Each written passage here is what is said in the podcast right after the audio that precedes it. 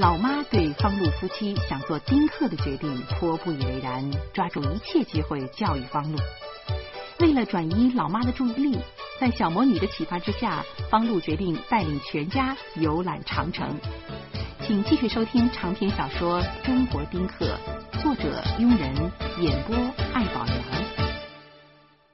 十几分钟后，我在阳台上看见老婆与严明推推搡搡的进了住宅楼，我便拉着豆豆到电梯门。豆豆不明白怎么回事，我教唆说。一会儿啊，严明阿姨出来啊，您就抱着她那大腿别撒手，听明白没有啊？豆豆当然不明白了，他晃悠着眼珠子，像观察怪物似的观察我。这个时候，电梯门开了，老婆和严明站在里面，我照着豆豆的屁股上捏了一把，豆豆奋不顾身的跑上去，一把就抱住了严明的大腿，大声的叫起来。阿姨呀，阿姨！嗯，严明先是一愣，然后他竟然抱着豆豆哭起来了。再之后，豆豆也哭了，一边哭还一边看我。我和老婆不得不规劝双方不要太难过，要想开些，以后的日子还长着呢。等等等等。我们俩足足用了十分钟，这个荒诞的见面仪式才终告结束。我们搀扶着严明，笼络着豆豆，总算把他们哄进了家门。吃午饭前，我将去司马台的决定告诉了老婆。老婆担心豆豆的身体状况，我说：“老妈说了，水痘一出来。”孩子就活蹦乱跳了，就跟好人一样。老婆说：“从司马台到金山岭，等于从北京到了河北。”老婆担心大家不能承受这种长途的跋涉。我告诉他，实际距离只有八公里。老妈每天在天坛遛弯，那一遛就是四公里，八公里实在算不了什么。老婆最后又问：“从北京到司马台有多远呢？”我说：“一百多公里。”老婆笑着说：“那那咱俩都不会开车，总不能坐长途车去吧？”我胸有成竹的告诉他：“哼，找周胖子，我早就想好了。”这回老婆放心了。周胖子在汽车租赁公司工作，而且是个中层管理人员。当年他把这个消息告诉我的时候，我惊得下巴险些脱了臼。周胖子的确是有大本学历的，但那是体育大学的学历，百分之九十的运动员都有。他是除了摔跤以外就会开车。如果骂人算是技能的话，周胖子骂人的本事远在这两项之上。他能不带脏字的把你骂上仨钟头，直到被骂方或者是吐血，或者是求饶。后来我又认识了几个运动员，发现运动员是中国人中嘴皮子最好使的一批，绝对比央视的主持人话多。当然，这些就是周胖子的全部优点了。他干违法犯罪的事儿，我不会奇怪；他干坑蒙拐骗的事儿，我也认为是当然。但是这小子当上了汽车租赁公司的管理人员，这一点就大大的令人费解了。这周胖子应该是被管理的主啊，怎么能管理别人呢？一次，哥几个凑在一块喝酒，我借着酒劲儿把这个问题给摆出来了。周胖子踌躇满志的说：“知道我在公司管什么吗？资产部副主任，哼，管要账。”专门找那些赖账不还的，往他们家一坐，您就得把钱拿出来。自从我干上这摊位，我们公司那欠债率下降了百分之五十，我们老板美的连鼻涕泡都出不来了。朋友们断定这周胖子保证是用武力威胁人家来着，可是周胖子发誓说坚决没有，要吓唬人家，哎，我就是那地上爬的。这一来，大家更想不通了，他凭什么周胖子一去，人家就给他钱呢？按周胖子自己的说法是，大家看他长得喜庆，一高兴就把钱给了。我老婆认为债务人是觉得他面目凶恶，不像好人，所以不敢不给钱。别管怎么说吧，周胖子的工作比徐大光踏实多了。老婆也认为周胖子找辆车不成问题，但问题是我们俩都没有驾照。我拍着胸脯说。弄辆面包车，让周胖子当短工。说着，我给周胖子打电话。这小子还真在家。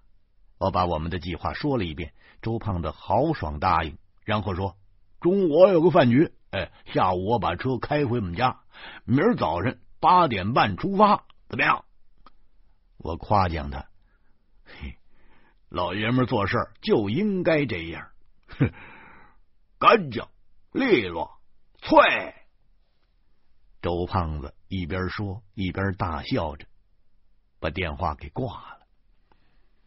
朋友给面子，我自然得意，命令老婆收拾东西，准备明天出发。老婆说：“咱们别太独裁了，最好听听老妈和严明的意见。”我马上决定，中午饭兼家庭会议。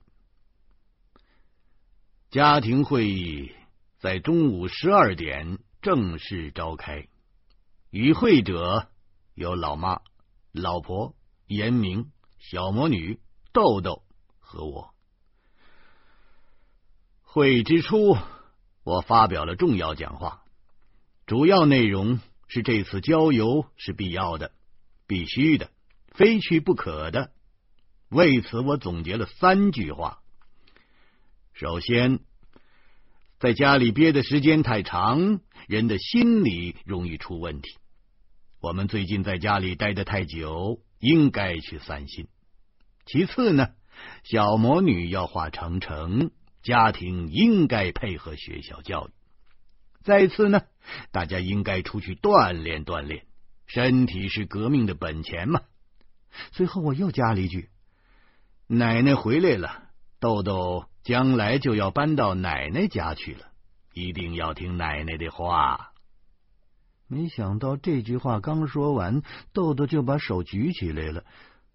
我和老婆相互看了一眼，这这小家伙不会是在我们家住上瘾了吧？我只得指着他说：“豆豆，是不是又要撒尿啊？赶紧去！”豆豆却说：“三大爷。”我不撒尿，我想问你个事儿。说，我心里说，坏了，这豆豆啊，没准儿还真跟我有感情了呢。豆豆说：“三大爷，你明明说好了只说三句，为什么又加了一句呢？”小魔女也跟着起哄：“对呀。”那不是司机吗？跟紧说话不算数。嘿，这俩胡搅蛮缠的小坏蛋啊！我被问的哑口无言，老婆幸灾乐祸的捂着嘴。我尴尬的咳嗽了几声。咱们，咱们就就去说这个司马台的事儿啊，这个别的事不说。严明不反对去郊游。老妈问：“那司马台好玩吗？”我说：“当然好玩了。那是戚继光修的啊。那梯形的垛口，那就是长城一绝。小魔女问：“什么叫梯形垛口？”我琢磨了半天，也不知道该怎么形容。最后，老婆终于站出来给我解围了。咱们从司马台到金山岭要走八公里呢，大家说走得了吗？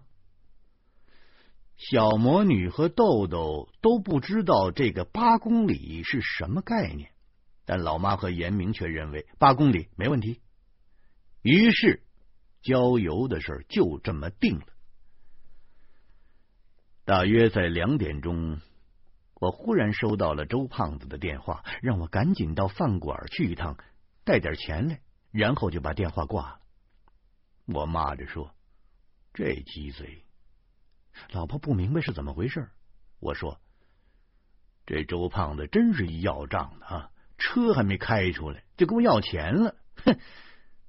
老婆没说什么。周胖子是我的朋友，他能说什么呀？我揣上了几百块钱和一肚子挖苦人的闲话，赶到了饭馆。一进门我就乐了。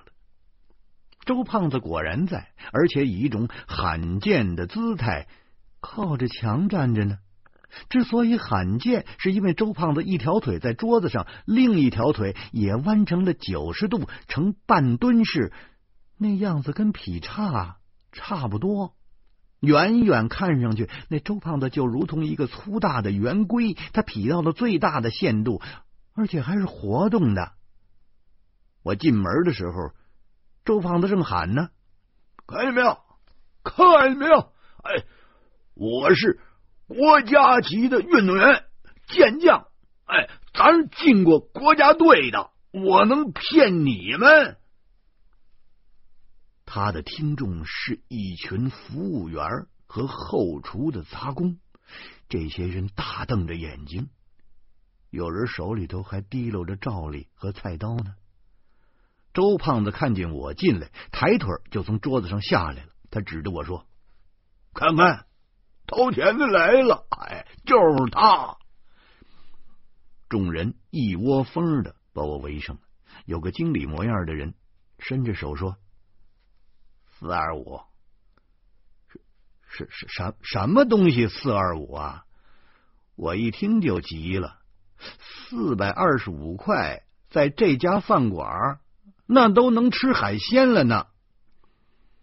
经理挥了挥手中的账单，朗声道：“蟹黄狮子头，清蒸武昌鱼，滑溜狗鞭，醋溜鸭子煲。”停停停停！我大喝了一声，经理给吓了一跳。我冲到周胖子面前，我吼着说：“我说。”你一人吃这么多，你不怕撑死你啊？周胖子苦笑着脸，不是我吃，不是你吃的？你凭什么让我付钱呢？难道是你爸爸吃的？你爸爸吃的？周胖子也急了，我我我爸爸不像你爸爸似的。真没出息！这个时候，经理站到了我们俩的中间，他不卑不亢的说：“别管是谁爸爸吃的，掏钱。”我刚要骂人，周胖子玩命挥手，差点打在经理的脸上。赶紧给他啊！我我我明天还你，我不白要你的。我极不情愿的把钱摔在桌上，经理从口袋里掏出了几张发票。这是您的发票，我不要，要要！周胖子一把把发票抢过去，我万一要要要刮出奖金来，我就不赔了。我不理他，转身就走。周胖子只好灰溜溜的在后边跟着，走出了饭馆。我回手掐住了周胖子的肥硕的脖子。到底谁吃的？我我我不认识。周胖子一屁股就坐在台阶上，他敲打着自己的后脑勺。你、你、你、你不认识？我下意识的摸了摸周胖子的额头，然后又摸了摸自己的脑袋。难道这周胖子也精神分裂了？周胖子苦着脸说：“ 网友 是网友，您您还有网友啊？您真是进化了！我以为您根本就不会上网。这不是挖苦周胖子。”我跟老婆都是这么认为的。周胖子上网的难度比较大，他不会打字儿，其根源是他连汉语拼音都不会。一个不会打字儿的人，怎么能在网上交朋友呢？周胖子回头看了看饭馆的门脸儿，一堆小脑袋飞快的缩回去了。周胖子照着饭馆狠狠的啐了一口，跳起来说。走，找个清静的地方。之后，我们来到了一个街心公园。周胖子把事情的来龙去脉全都说了。我是听了十分钟，笑了半个钟头。这周胖子真是一活宝。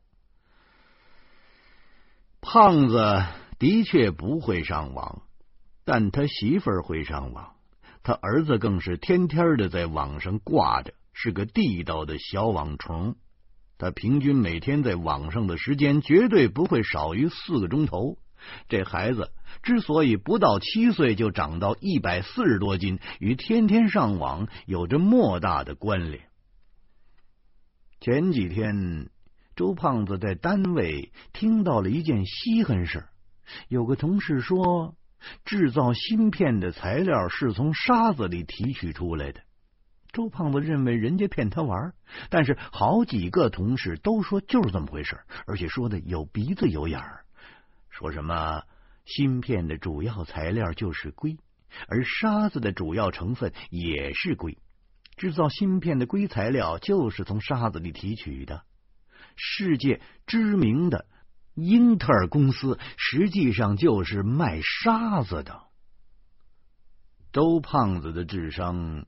与阿凡提差不多，他当下就想起了那句著名的口诀：“沙子一屋子，金子一袋子。”芯片买卖原来就是这么回事啊！从此，周胖子把 IT 业的人士看成了自己的偶像，他特想弄明白人家的脑子里那是什么材料制成的。回家之后，胖子把这个想法跟老婆说了。老婆说：“这事好办呢，我 QQ 里存储着好几个 IT 业人士的号码呢，你可以在网上跟他们聊天啊。”周胖子说：“废话，你不知道我不会打字啊。”这个时候，旁边的儿子搭话了：“爸，这事儿也好办，你会写字就成。”第二天。儿子不知道从哪儿拿回了一个写字板，而且还教会了周胖子如何使用。这一来，这周胖子算是如鱼得水。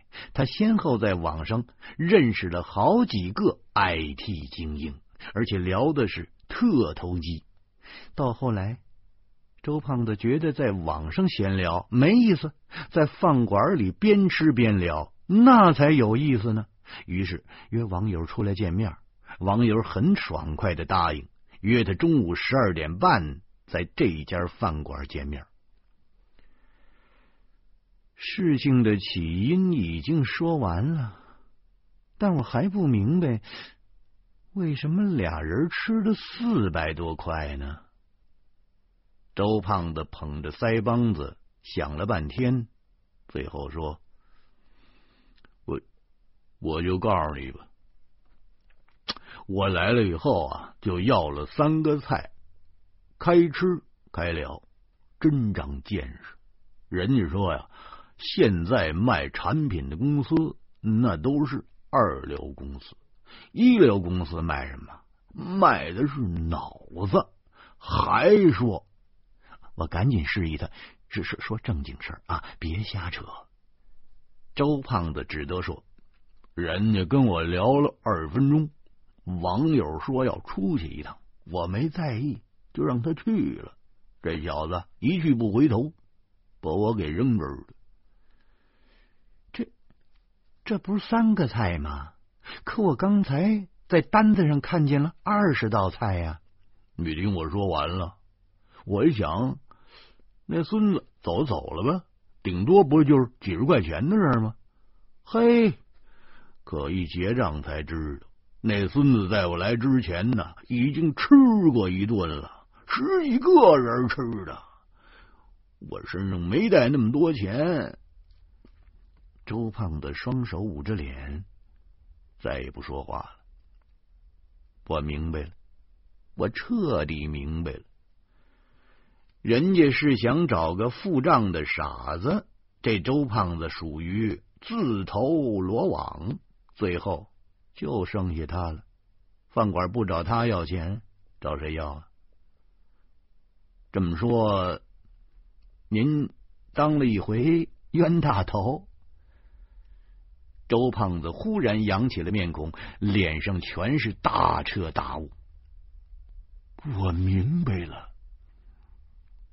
这就是沙子一屋子，金子一袋子呀！人家那眼珠一转，哎，我就出了四百多块钱啊！这就是人家 IT 人士赚钱的诀窍，脑子真好使啊！要不人家发财呢？人家要是不发财，那都新鲜。明白了。我全明白了。周胖子照自己腿上拍了一把，一挺腰就站起来了。我走了。哎，这这怎么说走就走啊？我心里说，这不是 IT 业的招数，这是骗子的伎俩。周胖子神秘的说：“走，我得把这经验。”告诉我的儿子，首先不能让我儿子再吃这亏。其次，现在就应该培养我的儿子多动脑筋的优良习惯。说完了，这周胖子晃着膀子就跑了，那个速度极快。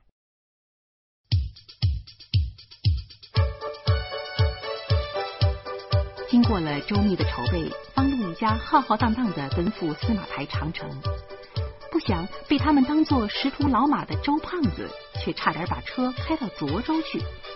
欢迎您明天同一时间继续收听长篇小说《中国丁克》。